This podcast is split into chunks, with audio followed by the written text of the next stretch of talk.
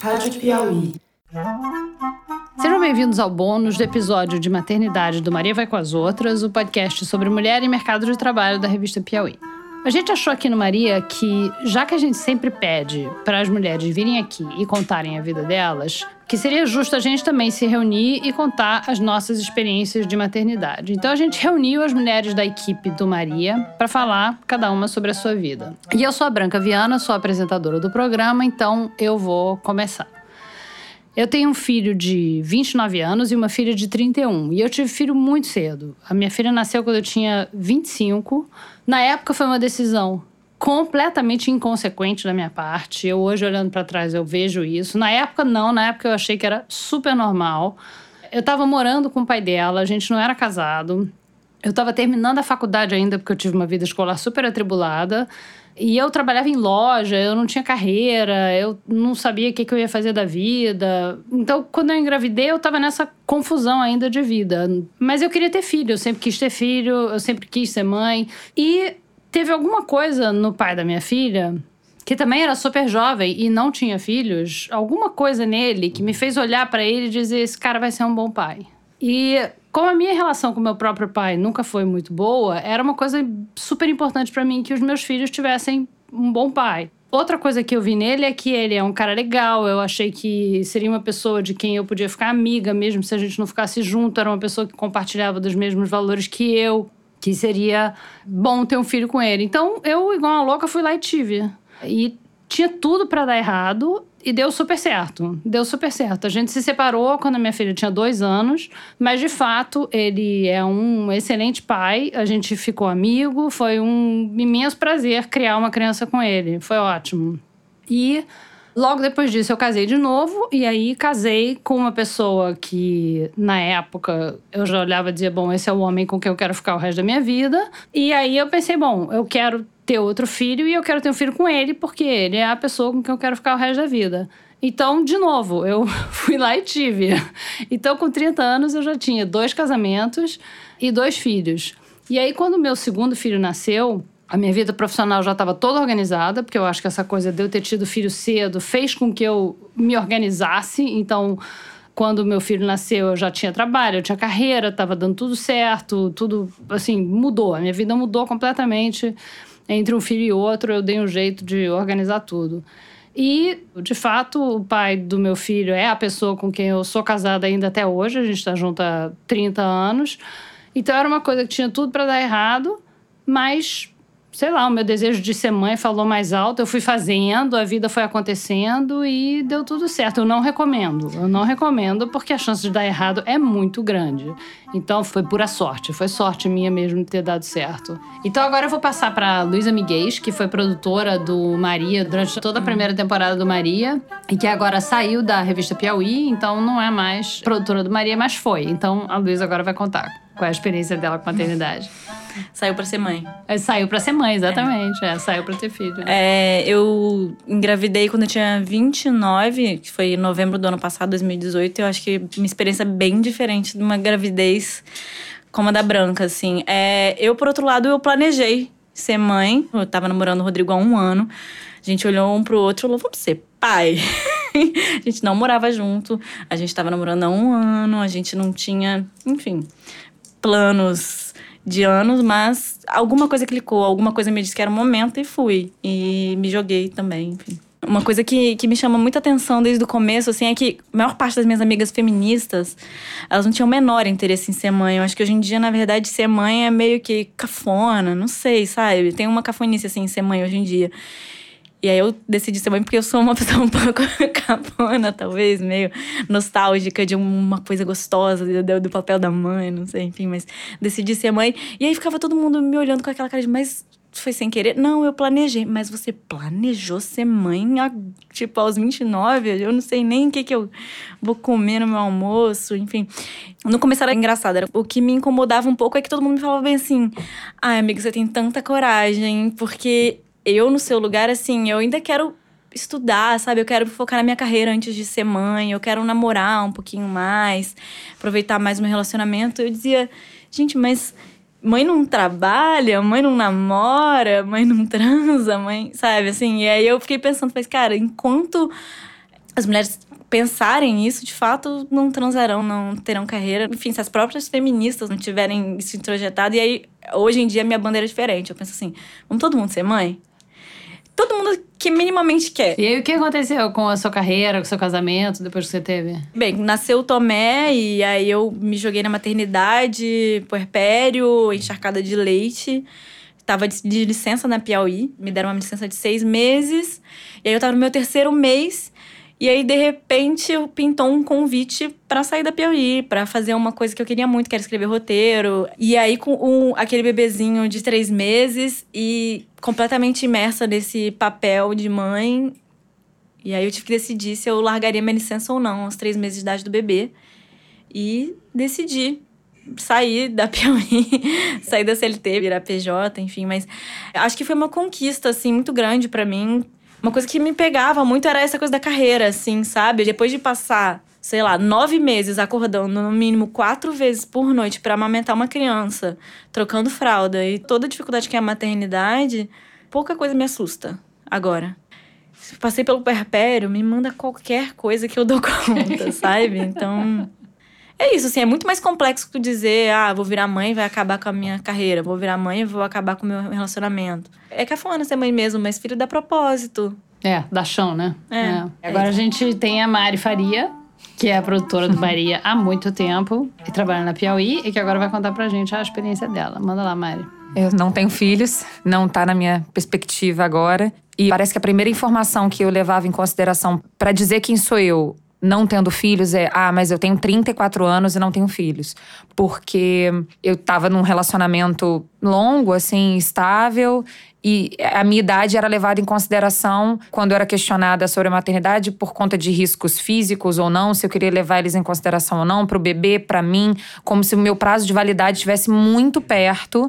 Então essa decisão já tivesse que ser tomada logo. E aí eu não não que a gente não planejasse, mas essa conversa passou a fazer parte do casal por conta da data. E datas estipuladas por outras pessoas, porque ele também não entendia nada disso. Então ele me perguntava, e quando eu vi, eu tava numa pergunta se eu era uma laranja podre ou não até os 34 aos 36. De repente, dois anos virou uma coisa assim o que, que, a gente vai fazer porque só tem dois anos e depois de dois anos pode ficar arriscado. E não havia nenhuma conversa sobre a preparação emocional, sobre o casal, sobre o sonho. Eu não sabia dizer se isso era um sonho ou não, mas era um sonho que precisava ser concretizado ou não logo.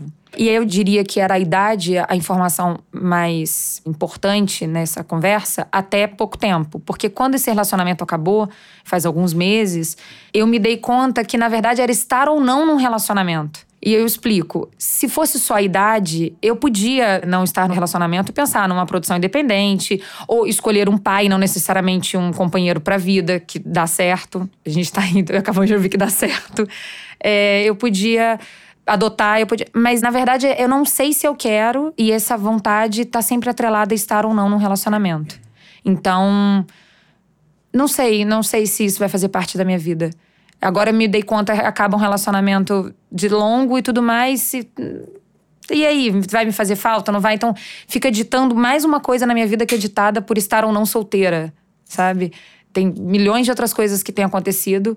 Você tá sozinha numa festa, você tá sozinha num ambiente social tudo mais. E agora tem mais essa. Ter um filho tá atrelado a estar ou não com alguém. Quer dizer que você sozinha, o relacionamento terminou e junto com o relacionamento terminou essa questão de vou ter filho agora, não vou, vou ter filho com 34, com 36? Ou você parou de pensar no assunto? Eu queria responder que eu parei de pensar que ficou mais fácil, mas acho que ficou mais difícil, porque ainda piorou pro meu lado, que eu sou socialmente aceita. Se for dentro de um relacionamento estável e tudo mais, eu tenho que correr atrás do relógio do parceiro, loucamente.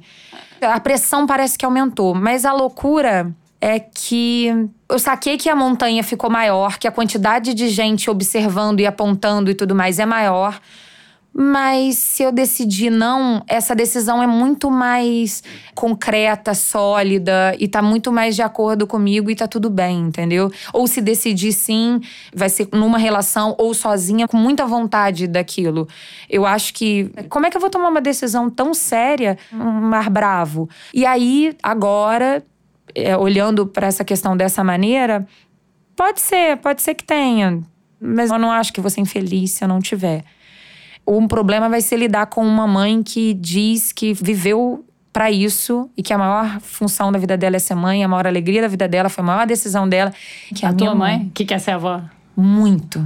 Eu entendo que é muito difícil para alguém que teve tanta felicidade e depositou tanta expectativa numa decisão e me ama tanto, como que essa pessoa que ela ama tanto não vai tomar uma decisão tão boa assim?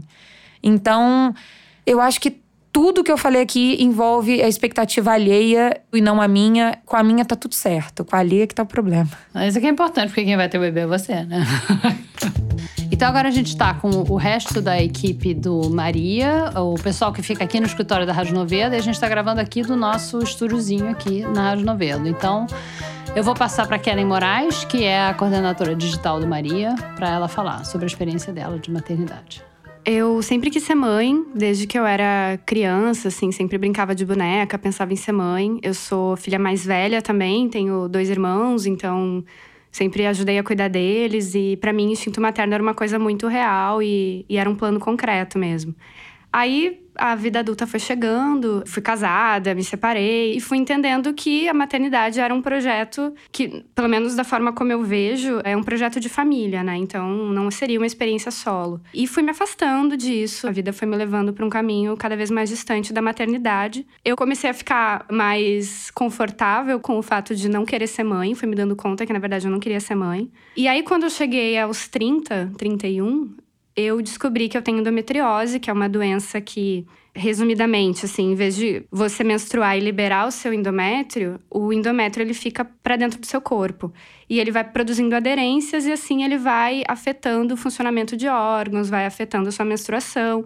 E o tratamento para isso é um tratamento de hormônio, ou então você pode fazer uma cirurgia para remover essas aderências. Mas, quando eu descobri endometriose, os médicos começaram a me perguntar se eu queria ser mãe. Então, esse tema, por mais que a minha decisão estivesse tranquila, ele voltou à tona e de uma maneira que eu não imaginava, porque uma das coisas que me diziam, inclusive os médicos, é que uma das melhores formas de tratar endometriose é você engravidar. E começou uma pressão, assim, em cima de mim para que eu fosse mãe, não só dos médicos, por causa dessa coisa da endometriose, de me forçar a pensar na maternidade. Sei lá, eu acho que eu sou muito jovem ainda para tomar uma decisão dessas, apesar de saber que eu não quero ser mãe hoje, assim. Começou essa pressão desses médicos. E aí, ao mesmo tempo, muitas amigas minhas começaram a ser mãe. E o que me espantou muito é que essas amigas, às vezes super feministas, desconstruídas, diziam que era muito bom ser mãe e que eu devia ser mãe. Então eu comecei a ficar muito puta com isso. Teve uma semana especificamente que eu tava muito irritada, porque eu tinha ido no médico, o médico tava com esse papo de maternidade.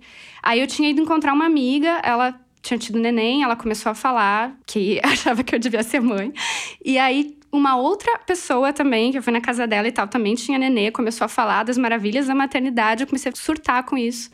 Aí eu escrevi um tweet reclamando que eu não aguentava mais isso, que as pessoas deviam parar de perguntar isso para as mulheres. Por que, que não perguntam para os homens, né? Perguntam só para a mulher. Se é um projeto de família coletivo, então eu acho que a pergunta também deveria ser feita para os homens. E aí o tweet, que era só um tweet de desabafo, assim, tipo, por favor, me deixem uma semana sem me perguntar se você é mãe, viralizou e muitas mulheres começaram a responder, inclusive mulheres bem mais velhas e tal. E aí eu me dei conta, assim, como é, é realmente um inferno. E eu acho que o que mais me incomoda é que, por mais que você, enquanto mulher, queira ter uma vida, sei lá, baseada nas suas escolhas profissionais ou na escolha do tipo de vida que você quer ter, eu acho que as pessoas ainda têm uma visão muito utilitária do corpo da mulher, assim, né? Porque quando eu vou no médico, eu percebo que a preocupação dos médicos é sempre se eu vou querer ter filho ou não. De alguma forma, a maternidade, ela tá sempre associada ao corpo da mulher, né? Eu, eu acho que isso até é um pouco natural, claro, porque, afinal de contas, a gente reproduz e tal. Mas eu acho que a gente está muito longe ainda de entender que a mulher, ela realmente é dona do corpo dela, ela faz o que ela quiser, justamente porque a gente tem a possibilidade de ser mãe, né? Então, acho que, sei lá, a gente nunca vai fugir muito desse tipo de pergunta. Eu acho que todo tratamento médico, independente do que você for fazer, ele sempre vai pensar primeiro como que vai ser o seu corpo daqui a pouco se você decidir ser mãe. Então, acho que você acaba não tendo como fugir muito disso. E agora eu vou passar para Paulo Scarpim, diretora do programa. Na adolescência eu pensava muito que ia ser mãe, que ia ser mãe. Eu inclusive fui babá um tempo de uma menininha que era filha de inquilinos lá de casa e eu me dou muito bem com criança, eu adoro criança. E hum, eu tive um relacionamento bem longo com um homem quando eu tava. Começou quando eu tinha uns 19 anos. E a gente falava muito de filho. A gente não apenas falava de filho, como a gente planejava, já tinha nome. E a gente frequentava show da Adriana Partimpim, que é a Adriana Calcanhoto, faz álbuns com músicas infantis. E do Palavra Cantada, que é uma dupla também lá de São Paulo, que faz umas músicas. A gente, enfim, até hoje eu ouço às vezes. É, o que, que tem na sopa do neném, esse tipo de coisa eu adoro. Mas esse relacionamento acabou. Ele continua sendo super meu amigo, Ivan. A gente fala, será que a gente estava inventando toda essa história de filho porque o relacionamento não estava dando certo? Porque hoje em dia, nem eu, nem ele queremos ter filhos, assim. Ele hoje tá casado, né, juntado com uma mulher incrível e tal, e que também não tem vontade de ter filho. E eu saí do armário, enfim, tive um casamento com uma mulher durante seis anos e meio. Agora tô num outro casamento que já tem dois anos e meio. E a gente pensa muito pouco nisso, na verdade. Como a Kellen, eu, eu recebo essa pergunta com muita frequência, assim. Mas e aí, filho? Eu nunca sei se é, assim, uma pressão ou se é pura falta de assunto. Se é só, tipo, ai, ah, eu também tô com essa questão, Será que você também não tá? Mas não tenho pensado muito nisso, apesar de eu estar com 35 anos, ainda me sinto muito jovem. Eu sei que eu não sou, mas a Flora, que é minha mulher, tem só 27 anos, a gente ainda tem esse tempinho para ela, se ela quiser decidir, ou então adotar, ou então.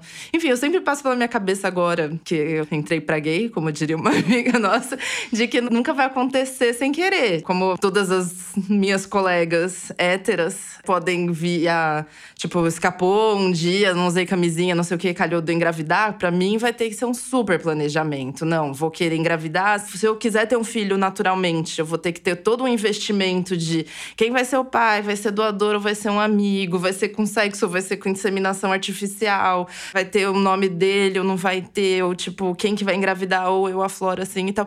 Toda uma confusão. E se for adoção também é bem complicado, assim. Eu tenho amigos que adotaram, héteros ou homo, que é super difícil o processo também, assim. Mas enfim, de qualquer jeito, a porta não tá fechada. Hoje em dia, a gente, cada vez que a gente pensa, a gente tem um pouco de vontade de mudar de assunto, porque a gente não tá bem resolvida nisso. Apesar da Flora também adorar a criança. A gente agora a gente é recém-madrinhas e toda vez que a gente tá brincando muito com a Evinha, assim, alguém fala: vocês estão doidas para ter filho? A gente, não, não, na verdade, não. Mas a porteira não tá fechada, eu acho que provavelmente a gente penderia para adotar e daqui a muitos anos, se a gente fosse ir por esse caminho. E agora a Bia Ribeiro, que é editora de redes sociais do Maria, vai contar pra gente a experiência dela. Eu tenho 23 anos e eu nunca pensei em ser mãe, assim, desde sempre, desde muito nova. E por conta de sempre achar que eu não tinha características que são ligadas à maternidade. Isso sempre foi muito forte para mim. Eu sempre gostei muito de criança, mas eu nunca cuidei muito assim, sabe? Minha mãe sempre fala que eu tinha que ser mãe para conseguir ser uma pessoa melhor, para aprender a cuidar, para aprender a me doar mais e pensar em outras coisas que não fossem só ligadas a mim. E fora isso, assim, eu sempre tive muito medo de gravidez. Eu acho que se um dia eu mudar de ideia e decidir ser mãe, provavelmente eu vou adotar. Porque, assim, gerar uma pessoa dentro de mim é muito assustador sempre foi, e eu tenho 23 anos, continua sendo. Então eu acho que se um dia eu tiver experiência com maternidade, provavelmente vai ser com adoção. Obrigada, Bia. Então tá, gente, maravilha. Agora vocês conheceram uma parte do time que está por trás do Maria.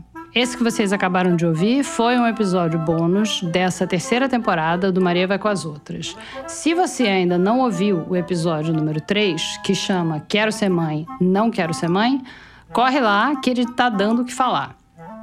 A nossa ouvinte, Tamiri Giuli, por exemplo, escreveu no Twitter é, o seguinte: Fiquei impressionada com a impressão que a Lúcia Carolina tem de Campo Grande. Deu vontade de chamar ela para vir em casa um pouco e não ter que conviver com o tipo de gente que ela está convivendo. Calma, Lúcia, nem todo campo grandense é da tradicional família sul mato-grossense. E olha aí então, Lúcia Carolina e Itamiri Giuli. De repente vocês começam aí uma super amizade em Campo Grande, tá? Conectem-se e depois vem contar pra gente também, que aí a gente vai querer saber.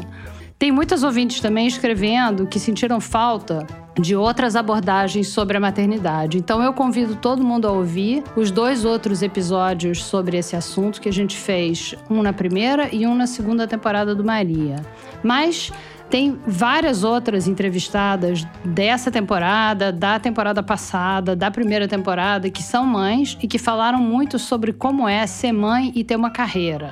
Vai lá no nosso Twitter, porque a gente fez uma thread linkando todos esses episódios. E o Twitter é MVCOPodcast. E aproveita e segue a gente lá no Twitter e também no Instagram e vem conversar com a gente no grupo do Maria Vai com as Outras no Facebook. E semana que vem tem episódio novo. Até lá!